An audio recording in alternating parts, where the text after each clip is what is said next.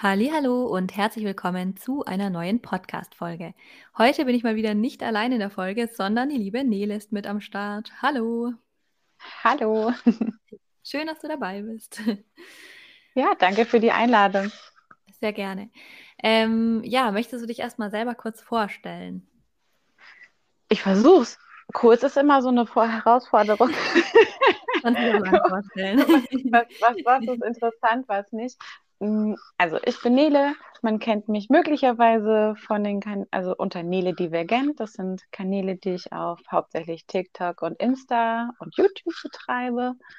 Ähm, und dort erzähle ich aus meinem Leben als Autistin mit ADHS und ja, lass Menschen daran teilhaben und versuche mehr mich aktivistisch oder ich sage auch immer kreativistisch ähm, als Influencerin stark zu machen für Inklusion, für Gleichberechtigung und für Barrierefreiheit, auch für neurodivergente Menschen. Ja, das ist so mein Hauptding und meine, mein Background ist so, also ich bin, ich bin Berufsaktivistin gewesen bis zu dem Punkt, wo ich krankheitsbedingt vor einigen Jahren dann ganz ausgeschieden bin und erst vor ein paar Jahren oder in den letzten Jahren habe ich erst die Diagnosen erhalten, bin also spätdiagnostizierte und ja, lebe hier zusammen alleine mit meinem Hund. Und ja, ich weiß nicht, was noch interessant wäre. das hört sich sehr gut an. äh, und wie bist du denn eigentlich auf die beiden Themen jeweils aufmerksam geworden? Oder ja, wie bist du in deinem Leben quasi da auf diese beiden Themen gestoßen? Mhm. Also ich bin zunächst auf ADHS gestoßen worden von meiner Psychotherapeutin. Mhm. Hat ein bisschen längeren Weg äh, hinter mir gehabt. Also ähm, das war, oh Gott, jetzt kriege ich die Jahre wahrscheinlich durcheinander. Anfang 2019, glaube ich, ähm, dass ich, ähm, ich muss sagen, mal wieder ähm, ja, in so einen Burnout ge gelangt bin. Und da war dann aber der Zeitpunkt da, dass ich schon durch Coaching-Arbeit und Arbeit, Mindset-Arbeit und so an den Punkt gelangt bin, dass ich gesagt habe, ich bin mir selber jetzt so wichtig, dass ich mich mal um meine Gesundheit richtig kümmern möchte. Mhm. Und habe halt dann nicht das gemacht von wegen, okay, ich bin jetzt wieder ein paar Wochen ähm, krank, krank gemeldet, kriege vom Hausarzt irgendwelche Psychopharmaka verschrieben, die ich dann nehme und dann geht es wieder und dann dauert es wieder ein halbes Jahr oder vielleicht dann auch kürzer, weil die Abstände wurden dann noch immer kürzer, äh, mhm. äh, bis das dann wieder der Fall ist, sondern ich habe dann gesagt, okay, ich habe jetzt irgendwie oberflächlich alles verändert, was ich verändern konnte, Job gewechselt, Partner gewechselt, Wohnort gewechselt, was man mhm. alles so ändern kann, was man ja. irgendwie von der kapitalistischen Welt irgendwie gesagt bekommt, was alles dafür verantwortlich sein könnte, dass es einem nicht gut geht. Mhm. Und habe dann entschieden, okay, ich gehe jetzt ja raus oder ich widme mich dem richtig und hatte dann auch in der AU-Zeit meinen damaligen Arbeitgeber um die Kündigung gebeten, weil ich sonst ähm, mich nicht drum, also ich wäre dann nach einer gewissen Zeit wäre ich dann doch wieder zurückgegangen, weil ich ja meine Arbeit in Anführungszeichen nicht im Stich lassen wollte, weil die mir halt wichtig war mhm. um halt so dann die Stelle frei zu machen, dass dann mein, meine eigentliche Arbeit auch fortgesetzt werden kann von jemand anderem. Und dann bin ich in der Psychiatrie gewesen, nachdem ich durch langes Suchen keinen Therapieplatz bekommen habe mhm. und äh, ja, medizinische Dienste schon Druck gemacht hatte und so. Und dann, ja, das ist alles nicht sehr förderlich, wenn man eh gerade mit oh, seiner ja. mentalen Gesundheitsstruggle dann auch noch immer, immer wieder sich rechtfertigen zu müssen oder sich in Frage gestellt zu fühlen mit seinem mhm. Leid und seinen Symptomen. Und dann habe ich erstmal eine Fehldiagnose bekommen. Ähm, damals war es bipolare Störung in der mhm. Psychiatrie. Mhm. Und dann nach fast einem Jahr habe ich dann einen festen Therapieplatz bekommen bei meiner jetzigen Psychotherapeutin. Und die ist dann nach den ersten paar Terminen irgendwann mal auf ADHS gestoßen oder hat in die Richtung gedacht. Und dann ja, dann war kein Halten mehr. Also äh, meine erste Reaktion war auch so, hä, nee, das hätte ich, wäre ich nie drauf, wäre ich nicht drauf gekommen oder hätte ich nicht mit mir wirklich so übereinander ja. gebracht, weil ich genauso die Stereotypen über ADHS im Kopf hatte. Aber in dem Moment, wo ich mich dann ein bisschen intensiver damit beschäftigt habe, war einfach immer nur so ein Aha-Moment nach dem anderen. ja. ah, sehr interessant. Ähm, magst du vielleicht ein bisschen mehr darauf eingehen? Also ich denke mal, äh, vielleicht hattest du dann auch so eine Zeit, in der du so einen kleinen Hyperfokus auf das Thema bipolare Störungen hattest? Ja, am Anfang, also am Anfang, weil das war das Gleiche, kannte ich ja auch nicht. Wusste ja. auch nicht, was das ist. Ja. Da war ich tatsächlich beim, im ersten Moment bei der Diagnose bipolare Störung. Ich war tatsächlich erstmal erleichtert, einen Namen zu haben. Mhm. Ähm, es war zwar auch vieles von dieser bipolaren Störung, was ich nicht mit mir übereinander bringen konnte, mhm. aber auch ein paar Aspekte schon. Und einfach dieses, okay, ich kann jetzt hingehen und werde nicht mehr behandelt wie ein Hypochonder. Also ich, ja. ich, ich stelle mittlerweile in Frage, ob es das wirklich gibt, Hypochonder, oder ob das einfach nur eine Bezeichnung ist von Fachpersonal, die einfach gerade noch keine Antworten haben für Symptome. ähm, ja, äh, und ne, wie jemand, der sich das irgendwie alles nur so einbildet, sondern dass ich halt sagen konnte, okay, es ist jetzt, ich habe jetzt ein Wort dafür, es gibt jetzt eine Bezeichnung und dann habe ich mich immer mehr damit beschäftigt und ich habe dann angefangen, immer mehr zu strugglen, weil es halt dieses Bipolar-Ding ähm, ging ja so ein bisschen in diese Richtung, okay, und wenn es dir gut geht, dann darf es dir nicht gut gehen, weil es dir zu mhm. gut geht. Mhm. Und wenn es dir schlecht geht, dann geht es dir zu schlecht und das ist alles irgendwie gar nicht, was heißt real, aber es ist ähm, ja in diesen zwei Extremen und dann so intensiv, also da habe ich mich nicht so richtig wiedergefunden und es war auch, war sehr lost da drin. Mhm. Es war nichts, nichts wie jetzt mit der ADHS-Diagnose, in der ich quasi wie ankommen konnte, in der ich mich mhm. zu Hause fühle, in der ich mich verstanden fühle, mit der ich mich verstanden fühle, sondern es war immer so ein ganz großer Teil, der, der sich damit einfach nicht identifizieren konnte. Mhm. Und dann, also es ging halt auch darum, ich habe dann Medikamente bekommen, ich wurde ja auch behandelt, entsprechend mhm. mit als, als ja. Mensch mit bipolarer Störung. Und diese Medikamente, die ich bekommen hatte, die mussten irgendwie sehr lange eingeschlichen werden. Mhm. Und ja, sozusagen an dem Punkt, wo man dann hätte sagen können, die sollten wirken, wirkte, wirkten sie halt nicht. Ja, natürlich schlecht. Spätestens dann sollte man sich fragen. Ja, genau. Das ja. war so das, das ist dann dann damals der Arzt, den ich da hatte, der hat dann direkt die Medikamente abgesetzt. Mhm. Weiß ich auch nicht, ob das so richtig war, dass man die dann so direkt wieder absetzt. Die nächsten schlagen dann wieder die, äh, die Hände über den Kopf zusammen beim Medikament, was man erst über Monate irgendwie einschleichen ja. muss, dann von wieder komplett abzusetzen, ob das so eine gute Idee war. Naja, ähm, aber ich glaube, es hat mir, weiß ich nicht, ob es mir nicht geschadet hat, keine Ahnung, aber es hat halt am Ende dazu geführt, also es ist halt im, in diesem ganzen Mental Health Bereich ist es ja sowieso wie so ein mh, mm, Entdeckungsprozess. Ja. Also es ist ja egal, welche Diagnose es gibt. Das ist immer auch so ein Thema, wenn, wenn über in Anführungszeichen Selbstdiagnosen gesprochen wird und so, mhm. dass die nicht richtig sein können, dass das irgendwie gar nicht bewusst ist den Menschen, dass es nicht so ist, dass man zu einem Arzt geht und dann ist es wie, der kann Blut abnehmen und dann stellen wir fest, das ist jetzt das und das und das und das ist 100% sicher, sondern mhm. es ist ja wirklich ein Kennenlernen. Fachärztinnen oder auch Psychotherapeutinnen, die müssen ja erstmal verstehen können, was denn eigentlich so an Prozesse im Verschlossenen, im Gehirn ablaufen. Mhm. Und das erfordert viel Gespräch und das erfordert viele Fragebögen, die man ankreuzen muss über einen längeren Zeitraum. Und dann kann es gut sein, weil, weil sich halt Symptome in der Außensicht sehr ähneln können, mhm. dass man eben erstmal Fehldiagnosen bekommt. Also es ist nicht selten, das ist eher, eher die Regel, dass man, weiß ich nicht, vielleicht erst eine Anpassungsstörung diagnostiziert bekommt und dann eine Depression und dann mhm. vielleicht bipolare Störung oder Borderline oder ADHS. Oder und ja. ich glaube, da können mir viele Menschen recht geben.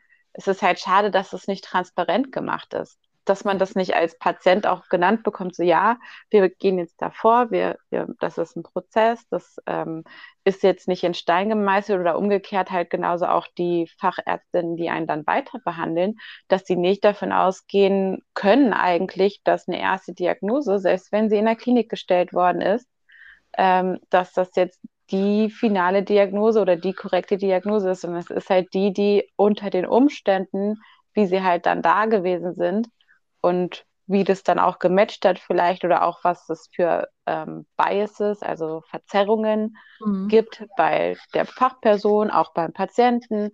Ähm, da, das sind, da ist extrem viel, was da an ähm, ja, Graubereichen ist. Auf jeden Und, Fall. Ja, das, das, das irgendwie mal zu wissen ähm, von, von Patientenseite als auch von Fachpersonenseite wäre schon hilfreicher, um dann vielleicht schneller zur korrekten Diagnose zu kommen. Auf jeden Fall, ja. Das stimmt. ich glaube, ja.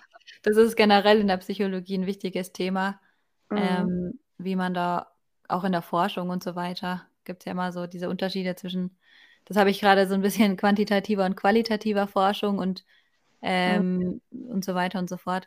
Äh, was ich dich noch fragen wollte, gibt es dann so ein paar Punkte, die du vielleicht innerlich so herausgearbeitet hast für dich, äh, was auch so die Unterschiede waren, warum du dich nicht mit der bipolaren Störung identifiziert hast? Also wo du im Nachhinein sagen würdest, das sind vielleicht so Differenzen zwischen der ADHS-Diagnose und der bipolaren Störung? Ähm, also ich weiß jetzt nicht, ob es die Differenz zwischen ADHS und Bipolar ist oder auch Autismus. Also das spielt ja bei mir auch rein.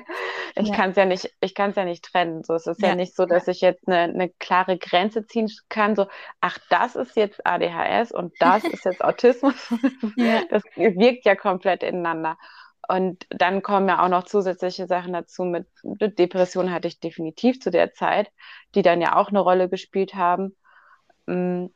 Aber eine Sache, die mir so jetzt im, im Moment im Kopf ist, ist halt, dass es, dass ich immer ein unfassbar reflektierter Mensch war. Also irgendwie manisch zu sein äh, und ähm, in Anführungszeichen so die Kontrolle zu verlieren, das, das klingt jetzt ein bisschen abwertend, mhm. möchte ich an der Stelle gar nicht sein.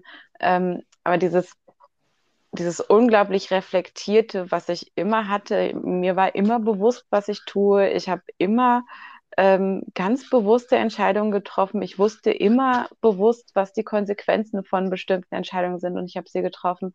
Das war so ein ausschlaggebender Punkt und es ist auch nicht, dass ich sozusagen gesteuert von der Emotion mhm. des Manischen zum Beispiel dann Entscheidungen getroffen habe, sondern eher im Gegenteil, um in eine Emotion zu kommen, habe ich Entscheidungen getroffen. Also wenn man jetzt ähm, in diese Richtung geht, Risikobereitschaft oder ähm, Kaufrausch oder Dinge, Geld ausgeben, was man nicht hat und so. Das sind so leichte Übereinst äh, Über Überschneidungen gewesen, die, denke ich, dann bei, damals bei dem Diagnostiker dazu geführt haben, dass der irgendwie in diese Bipolar-Richtung gedacht hat, weil mhm. ich halt das beschrieben habe, dass ich dass ich halt, obwohl ich das gut weiß, ähm, dass ich gerade kein Geld auf dem Konto habe und dass ich damit jetzt in Disput gehe oder so, dass ich dann trotzdem diese Kaufentscheidung für irgendwas getroffen habe, ähm, zwingend notwendig war zu kaufen, aber ich habe es dann unbedingt haben müssen oder ich wollte das unbedingt kaufen.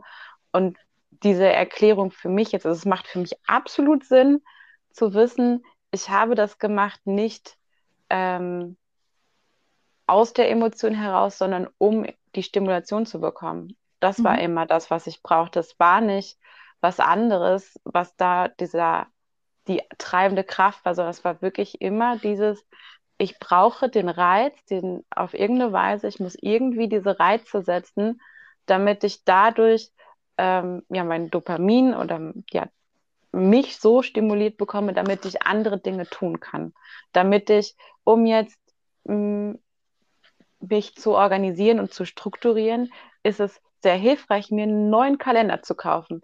Mhm. wie hilfreich Kalender grundsätzlich und nachhaltig bei ADHS sind, mal dahingestellt. Ja. Aber ein neuer Kalender ist temporär hilfreich, weil das ist was Neues, das ist ein Reiz, da gibt es mhm. irgendwie was, äh, womit ich das verbinden kann oder mir dann neue Stifte oder bunte Stifte oder Sticker oder was auch immer, womit ich dann wieder Reize habe setzen können. Das hat dann wieder für mich funktioniert.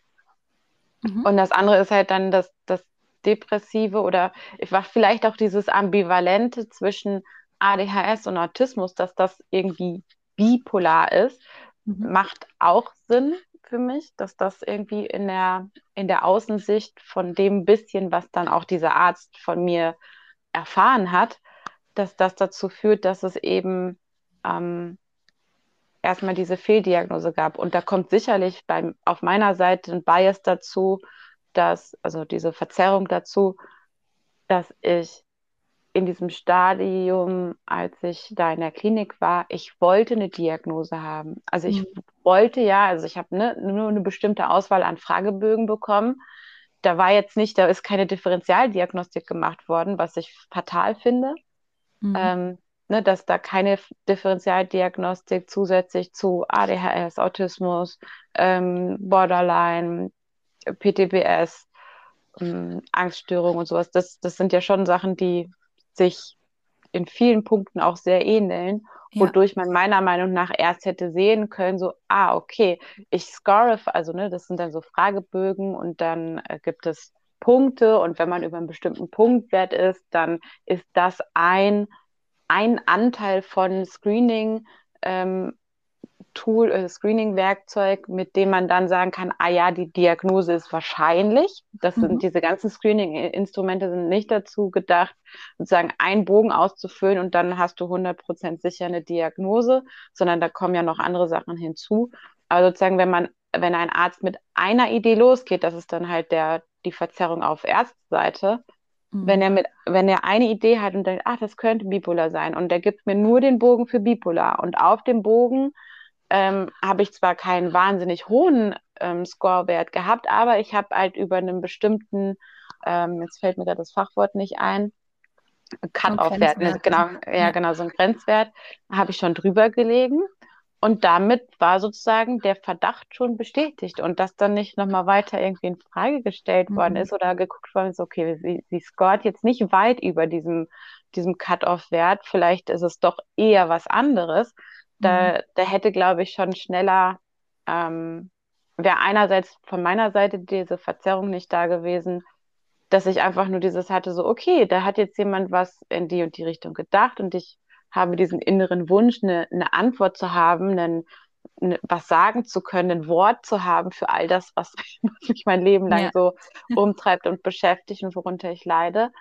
Mm, und auf der anderen Seite halt auch bei den Ärzten, wenn man zu jeder Diagnose, die man da macht, auch eben die Differentialdiagnostik macht, wie es sein sollte, dann wäre da auch dieser Bias nicht so sehr, weil man dann schnell sehen würde, okay, da gibt es vielleicht drei Bögen, wo der Cut-off-Wert überschritten ist, aber es gibt irgendwie einen Bogen, da ist der enorm überschritten und dann ja. äh, gucken vielleicht mal in die Richtung. Und auch zu wissen, es gibt ja Komorbiditäten. Das heißt ja nicht, ja nur weil ich autistisch bin, kann ich nicht auch eine bipolare Störung haben ja. oder kann nicht auch äh, Borderline haben oder so. Es gibt ja, ähm, das eine schließt das andere nicht zwangsläufig aus. Und ja, das finde ich ja wichtig an der Stelle.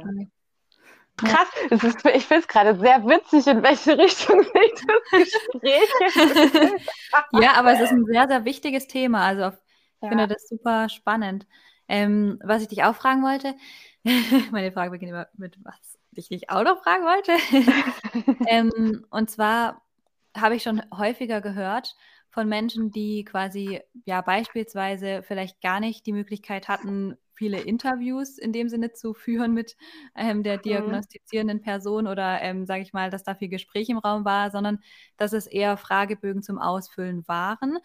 Mhm. Und dass diese zum Beispiel auch sehr, ähm, ja, von sehr vielen Missverständnissen geprägt sein können. Noch dazu, ähm, wenn man selber sich noch, also gar nicht mit dem Thema beschäftigt hat und zum Beispiel eine ah, Person ist, die sehr, sehr viel merkt im Alltag, dass es dann natürlich sein kann, dass ähm, diese Diagnose irgendwie schlussendlich nicht viel bringt, weil ja eben vielleicht das falsche Ergebnis rauskommt oder ähm, die Fragen einfach unglaublich schwierig zu beantworten sind, weil sie einfach mhm. missverstanden mhm. werden.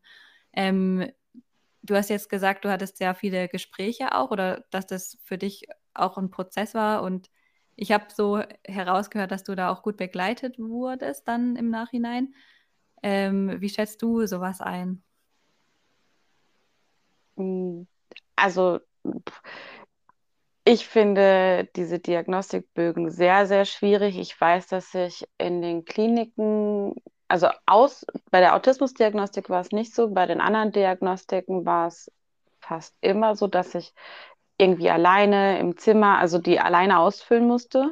Mhm. Ähm, und da auch keine Rückfragen habe stellen können. Das fand ich schwierig. Ich weiß, dass ich ähm, zu Beginn noch, dass ich halt auch definitiv gemaßt habe, auch in den Bögen gemaßt habe oder auch mir viele Sachen nicht so richtig bewusst waren. Also ich meine, ich mhm. lebe ja nun mal mit dem Gehirn, seitdem ich geboren ja. bin. so, viele Dinge sind mir wirklich nicht bewusst, dass das bei mir anders ist als bei anderen ja. Menschen. Dementsprechend komme ich ja gar nicht auf die Idee, dann, mhm. wenn, wenn ich irgendwie eine Frage gestellt bekomme mit trifft zu, trifft eher zu, trifft nicht zu und so ein Quatsch, ähm, dann auf vielleicht trifft nicht zu, zu, zu kreuzen obwohl es nicht zutrifft, weil, weil es halt ein maskiertes Verhalten ist. Zum Beispiel, ich habe mal eine Frage gestellt, wer hatte das? Genau, äh, von wegen, wenn die Frage gestellt wird, mh, hm, schaffst du es gut, deine dich morgens anzuziehen, mhm. dann ist für viele Leute die Antwort, ja klar, schaffe ich das. Mhm. Und die Frage müsste nicht heißen, schaffst du das, sondern wie schaffst du das? Und ja. dann, du lachst schon, weil ich nicht viele, also die Menschen, die noch nie in ihrem Leben ein Problem damit hatten, also jeden Morgen die Socken zu wechseln oder sich, sich frische Wäsche anzuziehen oder so, ja. die, die werden über diese Frage stolpern und äh, genauso wie wir über andere Fragen stolpern und denken so, hä, wie, wie mache ich das? Ich stehe auf und ziehe mir die Socken an. Und dann, und dann komme ich mit, ja, also ich habe dann ein System und das besteht aus 20 Schritten und ja. so und so. Und dann habe ich noch eine Erinnerungsfunktion und dann habe ich noch mein Echo-Gerät und dann, äh, das sagt mir das und dann habe ich noch eine Liste und dann habe ich das beschriftet und dann habe ich das irgendwie im Badezimmer habe ich einen Sturmdiener und da liegen die da schon griffbereit drauf und dann habe ich irgendwie einen Schrank, der hat keine Türen. Also so, da gibt es einfach alleine für eine einzelne Sache gibt es so viel. Da ist zum Beispiel dieses, in der klinischen Diagnostik wird ja an sich als, so ist der höchste Standard oder ist das ähm, umfänglichste, was eigentlich an Diagnostik stattfinden kann, weil man ja mehr oder minder 24-7 irgendwie unter Beobachtung ist. Mhm. Aber man ist halt genau da in einem Bereich, wo für mich jetzt ist ja Masking auf 1000 Prozent. Weil dafür bin ich ja, bin ich ja, und Body Doubling. Ich bin ja nur unter fremden Menschen. Das ist alles kein sicherer Ort. Das ist nicht, wie ich mich in meinem Alltag bewegen würde. Das hat nichts mit meinem eigentlichen Leben zu tun. Ja. So, und würde jemand, glaube ich, zu mir nach Hause kommen, sähe das schon ganz anders aus. Ich glaube, da wäre es leichter zu mhm. diagnostizieren, sich mal so ein bisschen umzugucken, so bestimmte typische Sachen zu sehen, wie der, der Schrank ist nach Farben sortiert oder so. Das sind nur kleine Sachen. Auch das alleine reicht nicht aus, um zu sagen, so, oh, der Schrank ist nach Farbe sortiert, das ist jetzt Autismus. So, das ist immer ja. dieses, so ja, wenn ich ein Video dazu mache, ach, ich habe meinen äh, Schrank nach Farben sortiert, typisch autistisch, dann ist es halt typisch autistisch, aber es das heißt nicht, dass jeder Autist seinen Schrank nach Farben sortiert oder ja. dass jeder äh, der seinen Schrank nicht nach Farben sortiert, nicht autistisch ist und wie auch immer. Das ist für mich immer sehr verwirrend, dass das Menschen so ähm, annehmen, dass wenn sie dann sagen, so ja, dann bin ich dieses, ja, dann bin ich ja auch. das ist ja, für mich immer ein bisschen irritierend, weil ich das nicht so verstehe irgendwie. Oder das ist dann wieder dieses Wörtliche, ne? Wenn, wenn ich nicht wörtlich reinschreibe, so wenn du auch deinen Schrank nach Farben sortiert hast, dann bist du autistisch. So, ja, dann kann ich verstehen, wenn jemand dann denkt, so, okay, dann bin ja. ich auch, aber das schreibe ich nirgendwo. Würde ich, auf die Idee käme ich nicht mal. Ja, true. Ja, ich meine, wenn man jetzt ein Bild von einem Apfel posten würde und darunter schreiben würde, typisch Apfel, dass er rot ist, dann mhm. kann man ja auch nicht sagen, okay, alle Früchte, die jetzt rot sind, sind automatisch Äpfel. Also die Logik dahinter ist ja. Ja, mega Beispiel. Richtig gut, das muss ich mir merken. Trotzdem gibt es vielleicht auch rote Birnen, aber das heißt noch lange nicht, äh, ja, dass der Apfel jetzt nicht rot sein kann. Ja, oder, dass, da, da, dass Tomaten süß sind. ja, true. Ja. So ist das. Das hängt ja von vielen verschiedenen Faktoren ab und trotzdem ist es vielleicht trotzdem typisch. Also, mhm. naja. ja. Also die Frage, ich glaube, ich habe die Frage gar nicht beantwortet. Ja, auf jeden Fall. Ja, hast du auf jeden Fall. Habe ich? Okay. Ja. Und äh, genau, es ist ja auch so, du hast ja, ich weiß nicht, ob es in letzter Zeit ist oder ob das generell so ein langfristiges Herzensthema von dir ist, ähm, auch über Selbstdiagnosen geschrieben, mhm. gesprochen, erzählt. Und ähm, genau, da wollte ich auch noch mal fragen, wie das eigentlich für dich ist, wie du das Thema bewertest, weil es da ja immer so zwei Seiten gibt. Und genau, also einfach ähm, noch mal zu wissen, was für dich eigentlich deine Meinung dahinter ist und auch die Gründe dafür, genau, weil ich das sehr. Ja. Also ich, ich bin der Meinung, es gibt nicht zwei Seiten, sondern es gibt eigentlich mhm. nur eine Seite und das ist die, die Zahlen, Daten und Fakten liefert und Wissenschaft. Ja. Und wenn ich mir die Seite betrachte, und das ist eigentlich die einzige Seite, die wirklich eine Aussagekraft hat, mhm. dann gibt es beispielsweise die University, das Autism Center der University of Washington, die selber Materialien ausgeben und in denen sie wörtlich schreiben, dass sie Selbstdiagnosen validieren und aus welchen Gründen sie die validieren. Ähm, es gibt Studien oder ich muss nicht weiter ausholen für das, ähm, das ICD-11, das ist ja das Klassifikationssystem der mhm. Diagnosen, was auch in Deutschland ähm, hoffentlich, also jetzt schon anwendbar ist.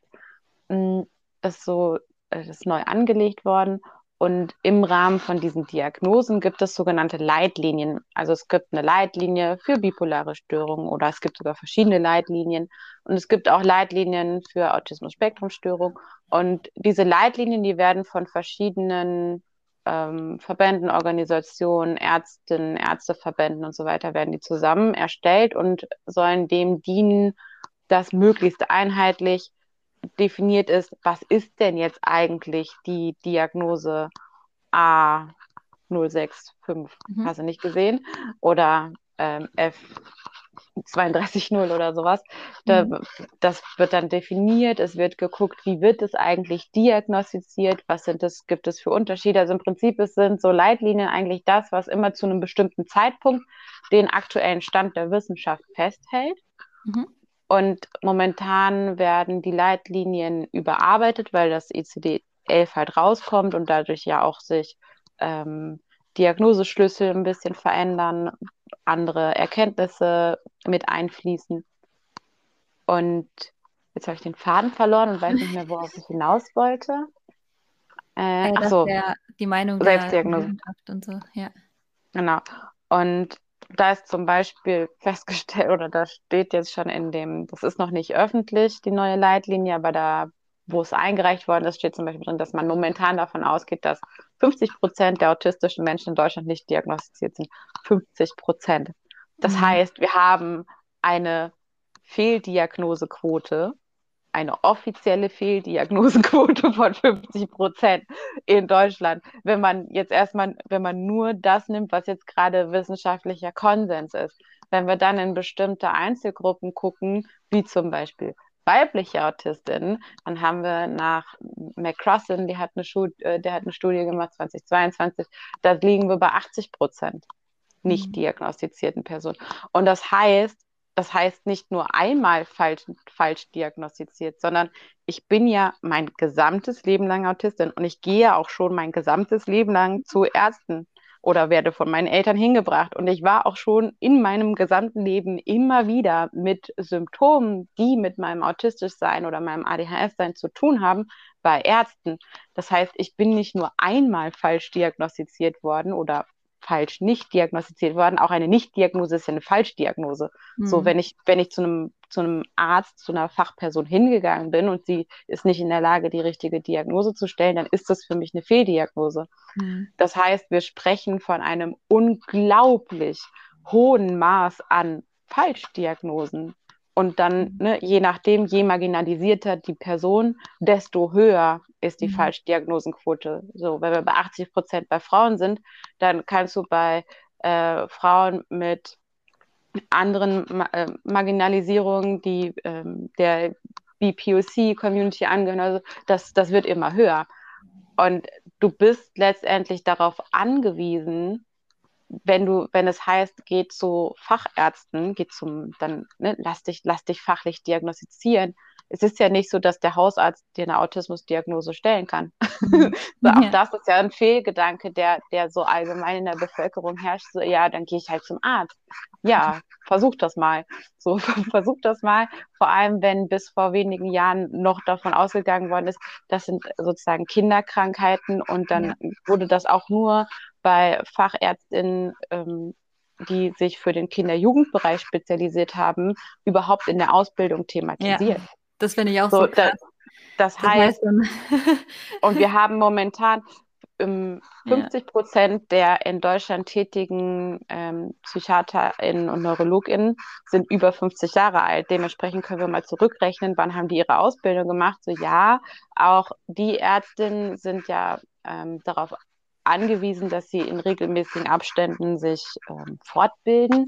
Mhm. Aber wie umfangreich diese Fortbildungen sind, das hängt halt auch sehr stark davon ab, worauf sich dieser, die Person dann auch fokussiert hat. Und wenn das ja. für sie bis zu dem Punkt noch nie ähm, relevant war in der Erwachsenenpraxis, sich mit ADHS und Autismus auseinanderzusetzen, warum sollte sie dann gezielt zu dem Thema eine Fortbildung besuchen und geht nicht lieber zu einer anderen Fortbildung, die sich mit Demenz beschäftigt? So, das ja. ist halt, oder mit Depressionen, was halt jetzt gerade viel oder was noch viel, viel mehr Personen zumindest augenscheinlich betrifft und was dann sozusagen das Patientenklientel ja viel mehr betrifft von, der, mhm. ja, von den, den Fachärzten. Und so, dann, ne, dann dreht man es weiter. Dadurch, dadurch sind ja dann diese ähm, Spezialambulanzen entstanden, weil man halt mhm. auch sagt, dass ADHS und Autismus eigentlich im klinischen Setting diagnostiziert, also eine klinische Diagnose erfolgen soll. Klinisch heißt nicht zwangsläufig, dass du stationär irgendwo sein musst. Ähm, aber dafür gibt es halt dann jetzt diese Spezialambulanzen, das nennt sich dann Autismusambulanz oder ADHS-Ambulanz. Aber erstmal das Wissen zu haben, fehlt mhm. schon.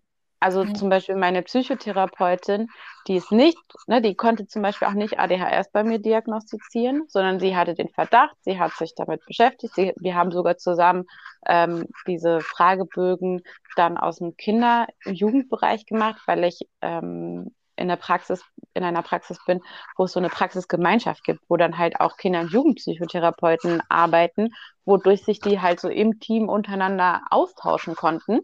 Mhm. Und wir dann halt so das, was dann eben frei im Internet oder dann so unter der Hand vielleicht verfügbar war, dann schon mal machen konnten, um diesen Verdacht dem ein bisschen mehr nachzugehen, dem, dem ein bisschen mehr ähm, Gewicht zu verleihen. Und das ist nichts anderes als das, was man auch in der Selbstevaluation, wenn du den ersten Verdacht hast, eine erste Idee hast, dann machst du das, wenn du nicht den Zugang hast zu, ich kann Telefonhörer in die Hand nehmen und irgendwo anrufen oder ich könnte zwar den Telefonhörer in die Hand nehmen und irgendwo anrufen, aber ich kriege keinen Platz. Oder mhm. ich kann den Telefonhörer in die Hand nehmen, kriege zwar einen Platz, aber die Wahrscheinlichkeit, dass die Person, bei der ich da einen Platz bekommen habe, nicht in der Lage ist, mich korrekt zu diagnostizieren, ist trotzdem noch sehr hoch. Oder ich habe in meinem Leben, weil mit 30 oder ne, wie alt man dann so ist, Mhm. Wenn man autistisch ist oder ADHS hat, dann hast du eine Odyssee an Ärzten hinter dir, die dich nicht ernst nehmen oder die dich nicht haben behandeln können oder die dich mit Dingen behandelt haben, die es am Ende noch schlimmer gemacht haben, weil mhm. sie dich halt nicht mit der richtigen Diagnose behandelt haben. Also Medical Trauma haben sehr, sehr viele von uns. Mhm. Und das alles im Hinterkopf mal zu belassen und sich dann die Zahlen und Daten und Fakten anzugucken, hinterlässt halt am Ende einfach nur das einzige, die einzige Möglichkeit zu, dass es absolut aus wissenschaftlicher Sicht valide ist, dass sich Menschen selber diagnostizieren, dass es valide ist, weil es aus politischer Sicht, also weil die Möglichkeiten nicht da sind, weil du den Zugang nicht hast und dann auch, weil es trotzdem Personengruppen gibt, die nicht diagnostizierbar sind mit aktuellen Methoden. Also mhm. zum Beispiel, wenn sich, also ne, wenn sich noch verschiedene Komorbiditäten draufgesetzt haben, wie eine PTBS zum Beispiel oder noch andere Störungsbilder, dass es dann einfach momentan noch nicht so ist, dass oder dass es nur sehr wenige Fachärztinnen gibt, die wirklich in der Lage sind, dann ähm, auszudifferenzieren und wirklich feststellen zu können, okay, das ist eine PTBS und zugrunde liegt aber auch eine Autismus-Spektrum-Störung oder zugrunde liegt auch dies und das, weil es nicht, du kannst es nicht einfach voneinander trennen, weil es geht ja dann ineinander über. Ja. Und das sind, das sind Sachen, die, die sind Fakt, die sind momentan Fakt, das kann sich vielleicht irgendwann ändern, aber momentan ist es nicht so. Und wenn man alleine die Tatsache sieht, also zum Beispiel ähm, eine Diagnosestelle hier, also die Ambulanz, die Autismusambulanz bei mir in der Nähe, wo ich hätte hingehen müssen sozusagen. Damals hatte ich 40 Monate Wartezeit, die sind jetzt mittlerweile bei 52 Monaten Wartezeit. 52 Monate Wartezeit und dann in einer Situation zu sein, weil wann gehst du denn und suchst eine Diagnostik? Oder wann bist du denn an dem Punkt, wo du dringend Diagnostik brauchst? Das ist ja schon in dem Moment, wenn es nicht mehr geht. Das ist ja, wenn du schon, wenn, wenn du alles ausprobiert hast, wenn du alles gemacht hast und dir selber nicht mehr helfen kannst. Und dann fünf Jahre auf eine Diagnose zu warten, wenn du vielleicht gerade nicht mehr arbeitsfähig bist. Also warum? Und wenn ich, wenn ich dann mich selbst, wenn ich dann die Möglichkeit habe, ob dann die, um die Zeit zu über, während ich die Zeit überbrücke oder auch, äh, wenn es nicht zu einer offiziellen Diagnose kommt, um mir selber zu helfen, mich selbst zu diagnostizieren mit den Möglichkeiten, die da zur Verfügung stehen und ähm, mir dann in dem ganzen Selbsthilfekosmos, in dem wir uns bewegen, mir die Hilfe zu suchen, die ich dann wenigstens darüber bekommen kann, ist doch völlig valide. Die Menschen, die sich selber diagnostizieren müssen, weil sie keine andere Wahl haben, ähm, sind doch sowieso schon benachteiligt, weil sie, die werden keinen Grad der Behinderung bekommen, die werden auch keine Therapie bekommen, die werden so, die, die nehmen auch niemandem was weg und in dem ganzen Selbsthilfekosmos wird es nicht in Frage gestellt, weil jeder weiß, ähm, vor allem wenn, wenn jemandem die Dinge nicht helfen, der wird schon selber feststellen, dass es dann nicht das Richtige war. Also es ist ja nicht mhm. so, dass man jetzt irgendwelche Tipps gibt oder also nicht, Selbstmedikation zum Beispiel, da wäre ich, da wäre ich jetzt zum Beispiel, da wäre ich jetzt generell gegen. Ähm, aber am Ende ist es so, wir haben uns alle schon selbst mediziniert, halt unbewusst. Ob das jetzt Koffein ist oder Nikotin oder Alkohol ja. oder, ne, also es sind ja alles Stimulantien, die ja. wir, wenn wir jetzt über ADHS sprechen, mit denen wir uns selber mediziniert haben ähm, ja. und viele Leute auch intensiv dann sogar selber medizinieren über einen längeren Zeitraum. Und es fällt halt nicht auf oder es fällt nicht ins Gewicht, weil irgendwie ja viel Kaffee trinken ähm, oder Kaffee allgemein zum Beispiel ist sowas ja gut, das äh, gehört irgendwie zum gesellschaftlichen Leben dazu, dass das auch eine Droge ist, ist so, ja, weiß keiner. Oder wird ist, glaube ich, den Menschen irgendwie nicht so richtig bewusst, dass es nur weil es legal ist, ist es auch eine Substanz so und die ist ja, nicht so. großartig unterschiedlich ähm, zu anderen Dingen. Auf Englisch wird es klarer, ne? Heißt ja auch, die Apotheke ist der Drugstore und da, da ist alles sozusagen, was deine Substanz ist, die sich unter anderem auf dein Verhalten, auf deine Stoffwechsel, Gehirn und so weiter auswirkt, sind halt Drugs. Und ja. so, das das ist egal, ob das ein Medikament ist oder Koffein, äh, Coca-Cola oder so, oder eben auch ähm, die dann nicht legal zugeführten Substanzen und ähm, ja, kriminell ähm, auf krimineller Basis basierenden Substanzen. Ähm, das, das geht ja alles ineinander über. Und mhm. deshalb, ne, selbst in der Selbsthilfe-Community ist es dann eher so, dass man den, dass man lernt zu verstehen.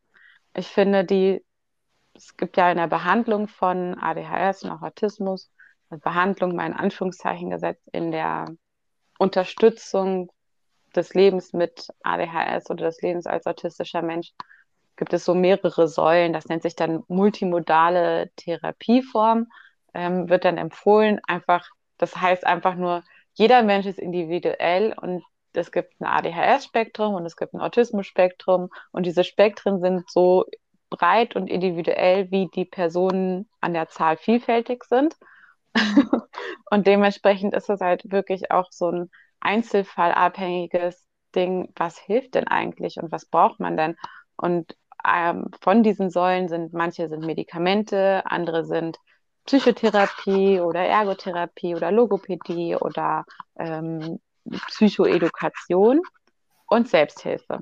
Und Psychoedukation und Selbsthilfe sind halt zwei Säulen, die ein extrem Ausmaß haben für das, für das Wohlbefinden und für die Akzeptanz mit sich selber und den Umgang mit sich selber. Und das kann einfach schon ein riesen, riesen, riesen Schritt für jeden Menschen sein, der dann endlich eine Antwort hat, ähm, dann weiterfahren zu können. Ja. Zum ersten Mal in einem Raum zu sein mit Menschen, die alle so sind wie man selber, indem man zum ersten Mal im Leben eben nicht die Person ist, die aus der Reihe tanzt, sondern wo man so normal ist wie alle anderen. Das, das ist so magisch. Einfach, das ist wirklich ein wahnsinnig magisches und krasses Gefühl. Das können Menschen, die sich immer unter Menschen bewegen, die sie verstehen, die ihre gleiche Sprache sprechen, also sie können es, glaube ich, echt nicht nachvollziehen, wie, wie krass das eigentlich ist. Oder vielleicht so als Beispiel, wenn man irgendwie ein Jahr lang im Ausland ist und immer eine fremde Sprache spricht und plötzlich ähm, trifft man jemanden auf der Straße, der kommt auch aus Deutschland, mit dem kann man auf einmal wieder fließend Deutsch sprechen. So, diese, dieses Grad von Verständnis und Verstehen auf einer anderen Ebene ist das vielleicht, was man dann erlebt. Mhm. Und wenn man es halt nach vielen Jahren zum ersten Mal erlebt, ist das halt entsprechend krass. Und Psychoedukation heißt einfach das Lernen. Lernen, wie das Funktio Gehirn funktioniert. Mein Gehirn funktioniert anders, nimmt anders wahr, verarbeitet anders. Und das ist nicht schlechter, nur halt sind sämtliche anderen Systeme um mich herum, alles, was so entwickelt worden ist, wurde nicht für mein Gehirn entwickelt. Ja. Und ich darf jetzt, dadurch, dass ich verstehe, wie mein Gehirn arbeitet, ist es leichter, eigene Strategien zu entwickeln, die dann auch funktionieren. Auf jeden Fall. Ein langer Vortrag. Ich finde, das ist auch ein sehr, sehr großer Schatz von dem ganzen Thema, dass man vorher ja eigentlich sehr, sehr oft so mit auf den Weg nimmt, dass man sich anpassen muss oder sollte und mhm. dass man mhm. dann eben vergisst, sich zu überlegen, welche Bedingungen brauche ich eigentlich, was brauche ich für meinen Weg und der darf auch anders sein, sondern dass man quasi immer lernt, nee, so ist falsch, ähm, werd doch mal mehr so oder jetzt streng dich mehr an.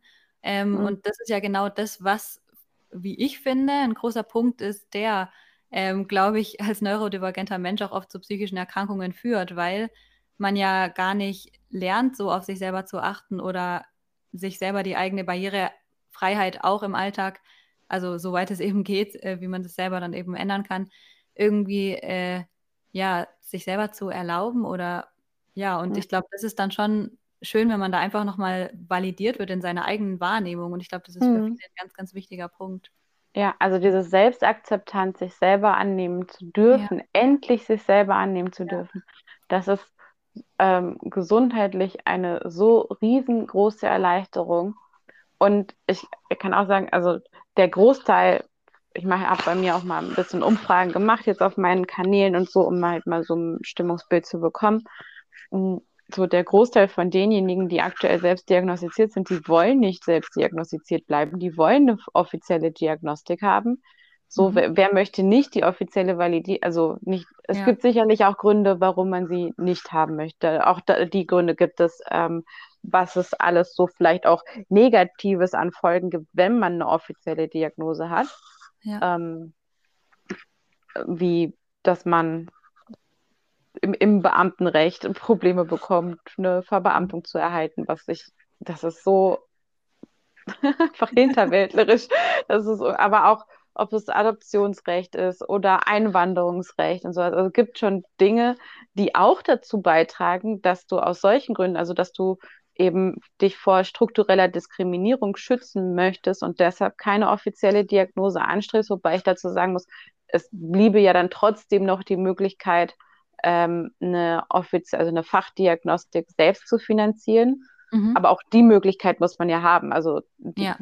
die Möglichkeit, äh, das finanzieren zu können, muss man haben. Und dann trotzdem auch wieder, again, auch, auch die privaten Praxen, die diagnostizieren, sind größtenteils völlig überlaufen und, ja. und kommen nicht hinterher. Also dieses, wir haben da einfach wahnsinnig aufzuholen und so, ich, ich habe tatsächlich schon mal überlegt, so ja, sollte ich vielleicht aufhören, Content zu machen um damit die irgendwie nachkommen können. Aber es ist eigentlich nicht mein, also es ist nicht der Job von den Patienten, äh, sich dafür recht zu fertigen, dass irgendwie kassenärztliche Vereinigungen und Politik versagen dabei, dass die Gesundheitsversorgung gewährleistet ist. Hm. Ja. Da sprichst du wahre Worte.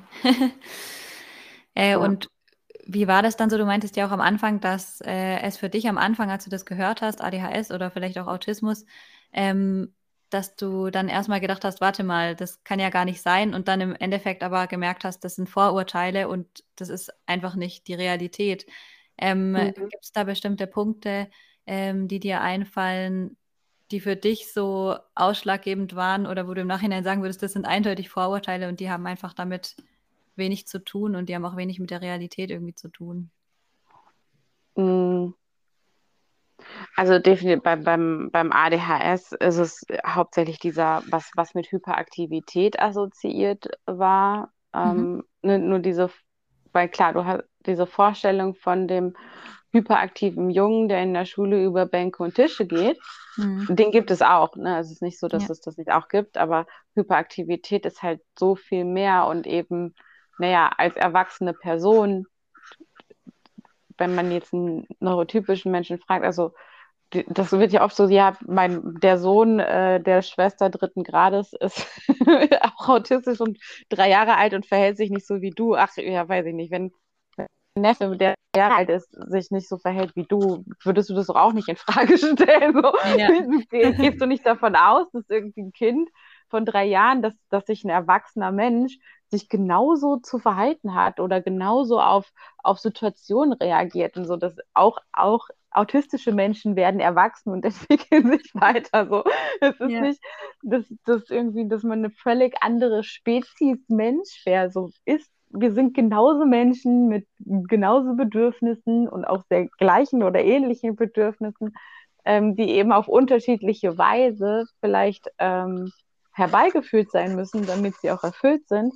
Aber mhm. trotzdem sind wir nicht irgendwie anders. Und bei der Hyperaktivität halt dieses, dass es diese auch innere Hyperaktivität gibt ähm, oder auch generell im, bei den weiblichen Phänotypen, also ähm, ob das autistisch ist oder Autismus ist oder auch ADHS. Ich glaube auch bei anderen Störungsbildern, da kenne ich mich nicht so mit aus, aber da ist es halt auch eher so, dass dann wird oft gesagt, ja, die, die ähm, haben weniger Symptome. Das ist auch ein Irrglaube, der lange angenommen worden ist, weil es ist einfach nur so, dass es internalisiert halt.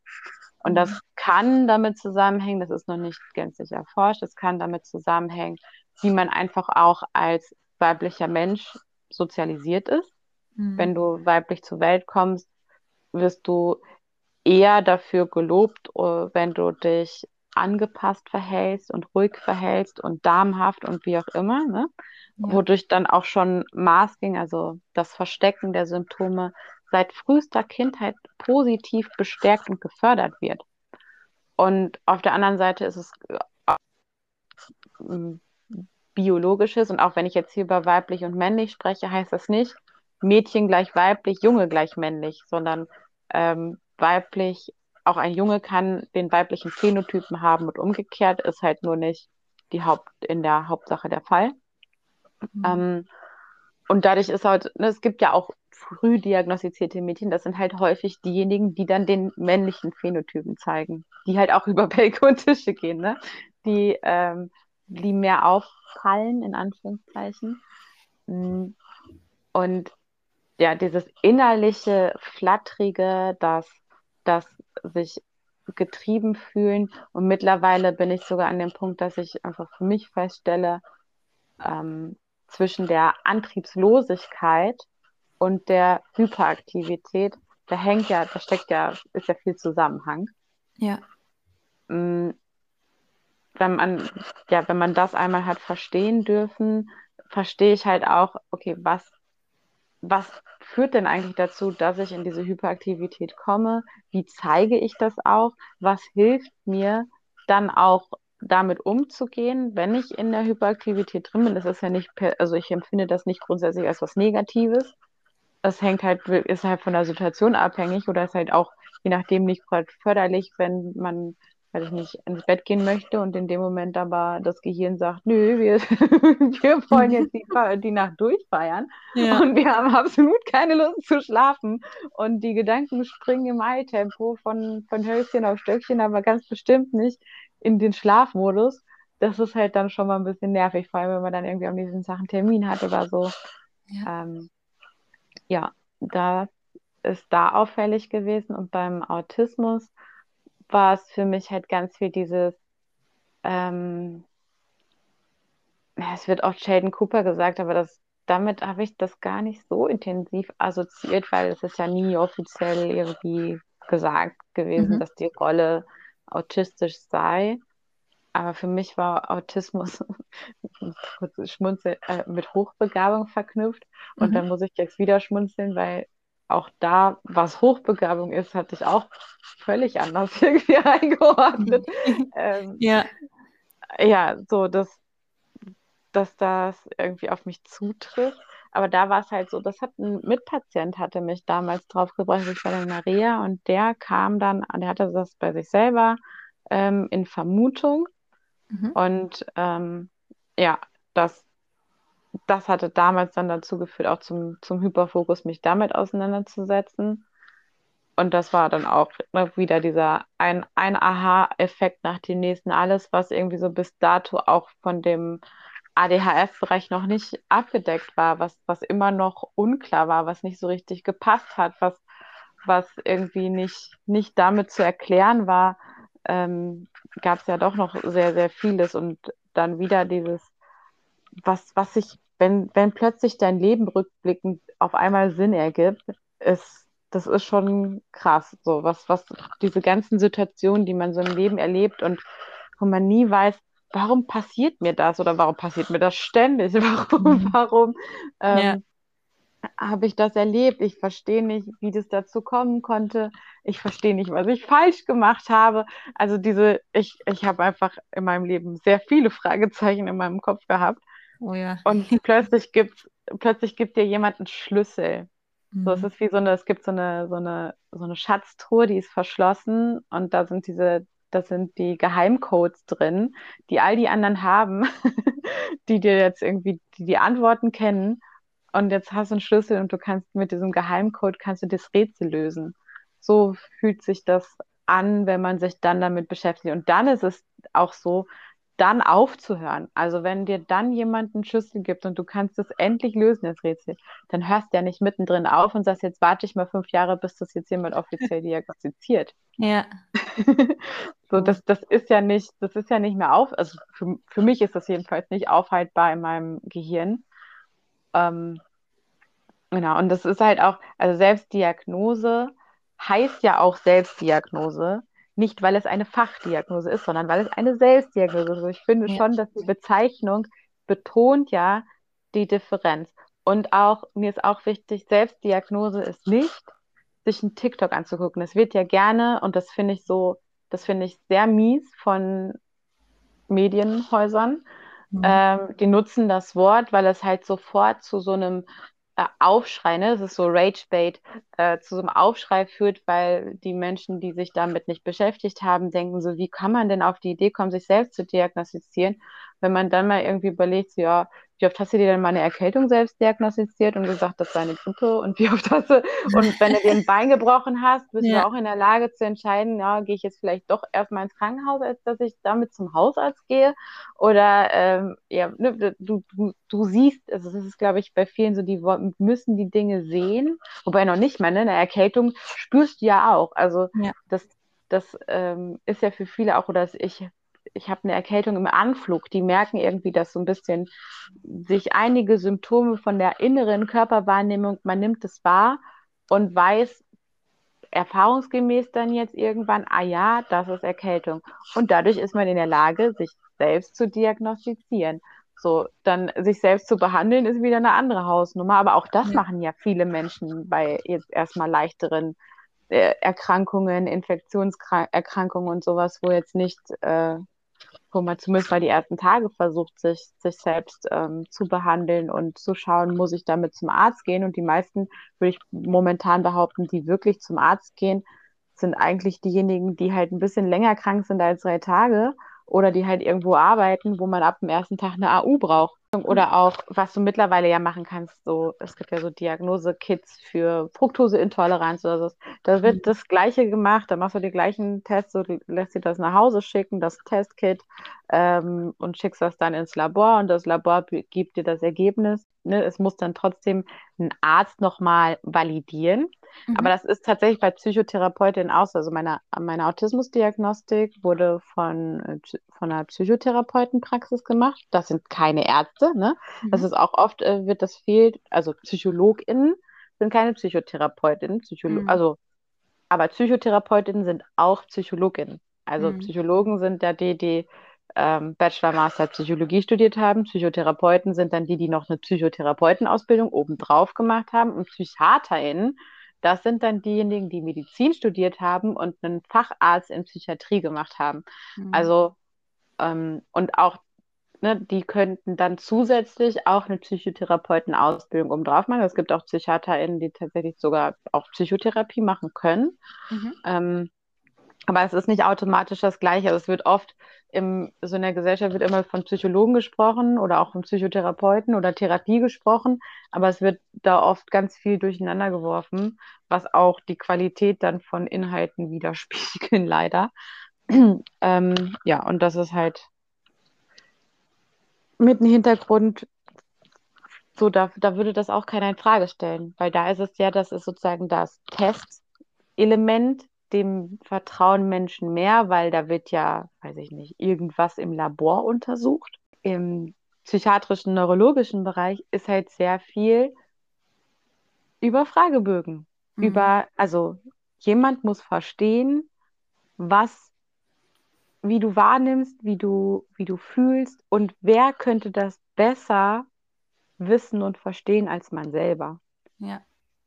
Und das, das ist halt das. Ein Labor kann, also ich kann schlechter als Person mein eigenes Blut untersuchen, wenn ich nicht in dem Bereich eine spezielle Ausbildung habe. Mhm. Ein Labor kann das.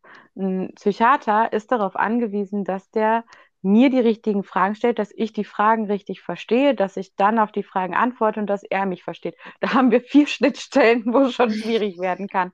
Ja. Das gleiche gilt bei den Fragebögen. Auch die Fragebögen sind teilweise so unglaublich schlecht, so unglaublich schlecht formuliert, so unglaublich unverständlich, dass da alles Mögliche angekreuzt sein könnte, was, wo, also wo es unglaublich viel Missverständnis geben kann.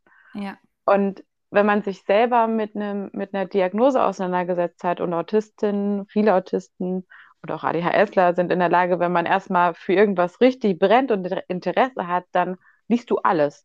Mhm. Alles. Und dann bist du sogar in der Lage, wenn du sonst vielleicht nicht bist, wirklich die langweiligsten Fachbücher komplett zu lesen, mhm. weil es, weil es spannend auf einmal wird und spannend ist und das zu verstehen und dann auch sich auf den aktuellsten Stand zu bringen. Und ich behaupte von mir, dass ich in der privilegierten Situation bin, jetzt die letzten Jahre alles, was so neu an Studien, an Veröffentlichungen rausgekommen ist, lesen zu können, weil ich die Zeit dafür habe. Das, das, die Zeit hat ein Facharzt gar nicht. Ja. Der, der behandelt ja nun mal, der hat nicht die Zeit, das immer, also sich da komplett immer auf dem Laufenden zu halten. Was halt dazu führt, dass die meisten leider nicht auf dem Laufenden sind. Ich schon. ja. So. Ich, mein, ich, bin, ne, ich bin keine Ärztin. Ich kann nicht Differentialdiagnostik machen in alle Richtungen, was zum Beispiel auch Hintergrund sein kann, zum, ne, wenn man jetzt in ganz negativen Dingen spricht, wie Gehirntumore oder sowas, die dann auch äh, für, zu bestimmten Symptomen führen. Aber das wäre, wenn man sich ein bisschen damit auseinandersetzt, ist klar, ADHS und Autismus bestehen seit der Geburt. Also mhm. entweder hast du den, den Gehirntumor schon seit der Geburt mhm. und auf der anderen Seite würde ich halt sagen, ich bin ja und wir alle sind mit unseren ganzen Symptomen bei sämtlichen Ärzten gewesen. Ja. Das heißt, diese ganze Differentialdiagnostik zu, was könnte es noch sein, ob es Schilddrüse ist oder ähm, irgendwelche Vitaminmangel und sowas, das haben die meisten von uns schon lange durch. Mhm. Und in der Fachdiagnostik wird es auch nicht zwangsläufig gemacht. Da kriegt man dann eventuell einen Brief, dass man nochmal die und die Daten beim Hausarzt erfragen soll oder mitbringen soll oder so, die dann nochmal angeguckt werden ähm, von den Diagnostizierenden. Aber es ist nicht zwingend so, dass dann nochmal eine, eine andere Differentialdiagnostik in andere Bereiche wirklich stattfindet. Und das ist auch nur der Idealfall. Also auch hier, wir sprechen oder ich spreche davon, das ist das Ideal, so sollte es sein, nach Leitlinien, wenn man, wenn leitliniengetreu komplett gearbeitet wird. Aber es wird halt auch nicht. Es gibt keine einheitliche Diagnostik. Ja. Zum Beispiel. Ja, das stimmt. Ich glaube, da muss echt noch sehr, sehr viel passieren äh, in der Zukunft und viel ja. angepasst werden und hinterfragt werden. Ja. Genau. Jetzt bin ich abgeschwiffen. Achso, genau, Autismus war so viel dieses Stereotype ähm, Richtung Zahlen ähm, oder ja, dass man dann irgendwie Physik oder so studiert und dass man, dass man sich nicht schminken würde oder sowas waren ja auch so Sachen. Oder mit dem Blickkontakt zum Beispiel, mhm. dass man keinen Blickkontakt hält. Ganz ehrlich, wenn, wenn wir vom Masking sprechen, ist jemanden in die Augen zu gucken, ist noch das einzigste, das, das ist das einfachste von den vielen Dingen, die man masken kann. In, mhm. Am Ende ist es nur leider, auch das führt dazu, dass du es eigentlich doch nicht masken kannst. Also Masking ist ja was, das ist dann so oberflächlich betrachtet, fällst du nicht auf, aber unterschwellig fällst du eben doch auf. Und das ist das, was für mich zum Beispiel ist ein Riesenindiz, wo, wo man mal gucken sollte. Wenn du ständig in deinem Leben Mobbing-Erfahrungen gesammelt hast, dann könnte es mit solchen Dingen zum Beispiel zusammenhängen, weil das ist so, das, damit erkläre ich es aus meinem Leben auch. Das war, ich habe immer versucht, ich habe immer versucht, allen das nachzumachen, so zu sein wie die anderen, ähm, es richtig zu machen, nichts falsch zu machen, nett und freundlich zu sein, blablablub, was man halt so alles so lernt an sozialen Regeln, was man auch auswendig lernt oder sich dann irgendwo aufschreiben kann. Mhm. Trotzdem habe ich diese, äh, dieses Ausmaß an Ablehnung immer und immer und immer wieder in unterschiedlichen Gruppierungen erfahren. Und mittlerweile verstehe ich es einfach so, dass neurotypische Menschen ähm, oder wir, wir nehmen das unterbewusst wahr. Wir nehmen mhm. unterbewusst wahr, dass das Gegenüber anders ist. Ähm, und wenn wir an der Oberfläche nichts haben, woran wir das festmachen können, dann sucht man, also Kinder suchen sich dann etwas, dann ist es die Nase oder dann ist es also ne, völlig, völlig irrelevant eigentlich, was es dann ist. Das ist total, auch total dämlich aber es ist so ein menschlicher Instinkt. Es ist etwas, was ähm, unsichtbar ist und Unsicherheit auslöst, weil wir Menschen sind darauf gepolt, dass Dinge, die wir nicht kennen, ähm, dass die uns, dass die uns Angst machen, weil Unbekanntes ist potenziell immer was Gefährliches. Ja. Und dann ist es das, etwas zu lange in die Augen gucken, zu tief in die Augen gucken, zu nah kommen oder zu weit weg sein, dass die mhm. Körperhaltung ein bisschen anders ist, dass die Mimik ein bisschen anders ist, dass das Lachen ein bisschen anders klingt. Das sind, das sind so feine Nuancen, die nehmen wir wahr, aber wir können nicht genau benennen, dass es das jetzt ist, das, was, es, was diese Unsicherheit auslöst. Und wenn du nicht weißt, sozusagen, wovor du Angst hast, dann kannst du auch nicht herausfinden, dass das ja eigentlich gar keine Gefahr ist. Ja. Und dann wird es auf die Person bezogen und dadurch entsteht dieses Riesenausmaß von Ablehnung und ähm, ja, Mobbing. Und im besten Fall ist es dann, in Anführungszeichen im besten Fall, ja, dann ist es halt vielleicht die Frisur. Dann ist mir, dann, dann haben die eine Antwort, dann wissen die, es ist die Frisur, die können sich über die Frisur auslassen. Und ich habe aber von mir als Person meine Ruhe. Und das ist eine zweite Theorie, die ich habe. Es gibt ja sehr viele Menschen bei uns so, die so in Subkulturen unterwegs sind oder auch die sehr bunt und auffällige Haare zum Beispiel tragen oder Klamotten einen Stil ganz anders wählen als alle anderen. Und ich habe ein bisschen ähm, die These, dass das wie eine Art Schutzpanzer ist oder auch eine Coping-Strategie, um halt seinem Umfeld etwas äh, zu signalisieren, so, yo, ich bin anders. Mhm. Erwart erst gar nicht, dass ich so bin wie du, dass ich mich verhalte wie du. Und wenn du dich über mich auslässt, dann lass dich meinethalben über meine pinken Haare aus oder über meinen Klamottenstil. Aber dann greift es mich nicht mehr als Person an.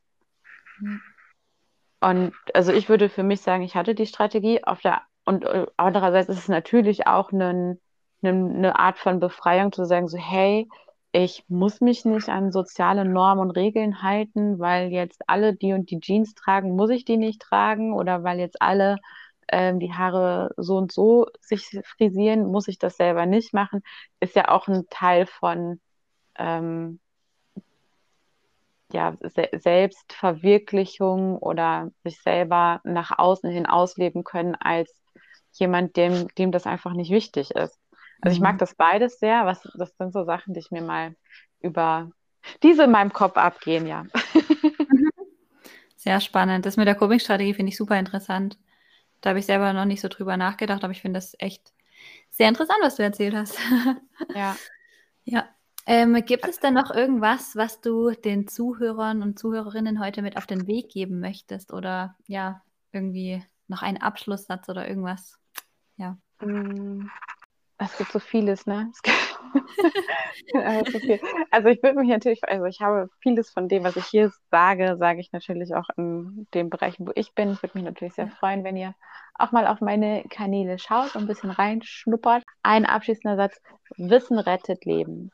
Und mhm. zu diesem ganzen Thema Selbstdiagnose eine Antwort zu haben, ein Wissen darüber zu haben, was ist das denn alles, was, was sich hier auf mein Leben, auf mich so und so auswirkt, rettet, und das ist nicht rhetorisch gemeint, das rettet wirklich Leben. Je später ein Mensch diagnostiziert wird, desto höher ist die Wahrscheinlichkeit, dass, das Le dass dessen Leben kürzer ist und mit einem unnatürlichen Tod endet.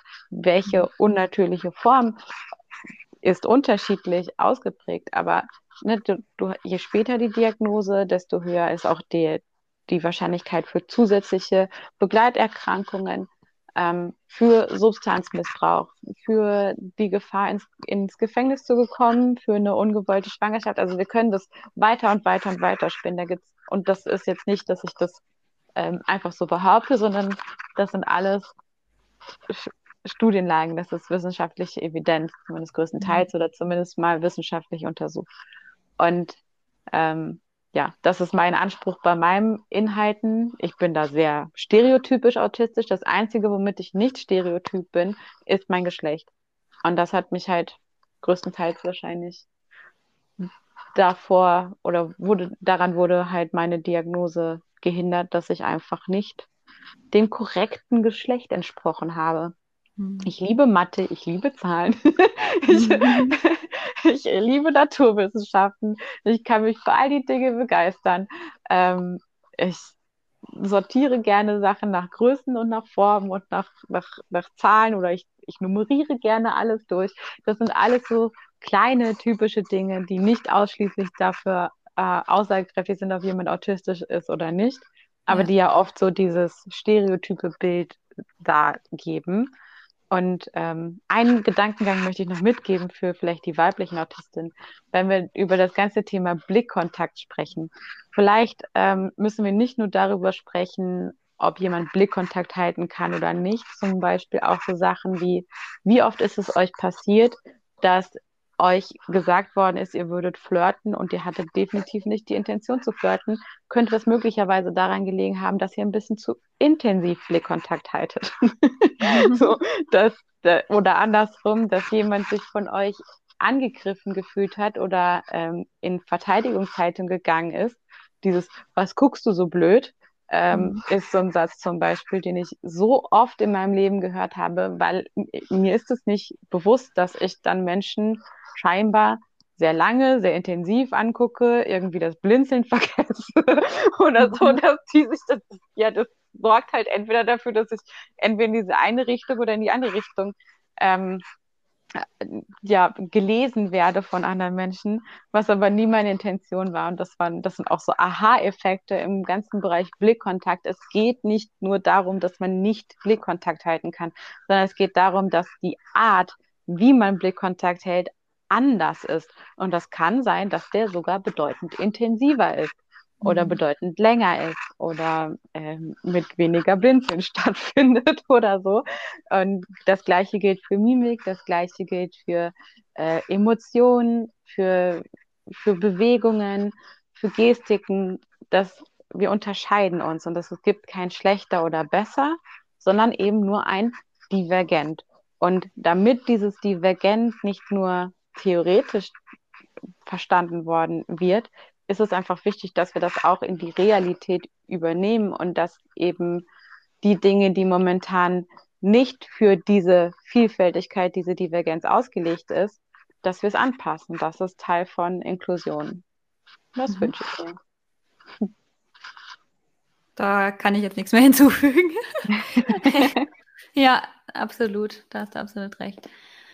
Dann äh, vielen, vielen Dank, dass du heute bei der Podcast-Folge dabei warst. Ich fand das super spannend, was du erzählt hast und richtig schön, dass es so Leute wie dich gibt, die ihr Wissen teilen und die da aufklären und das weitergeben, weil ich glaube, das ist sehr, sehr wertvoll, was du machst.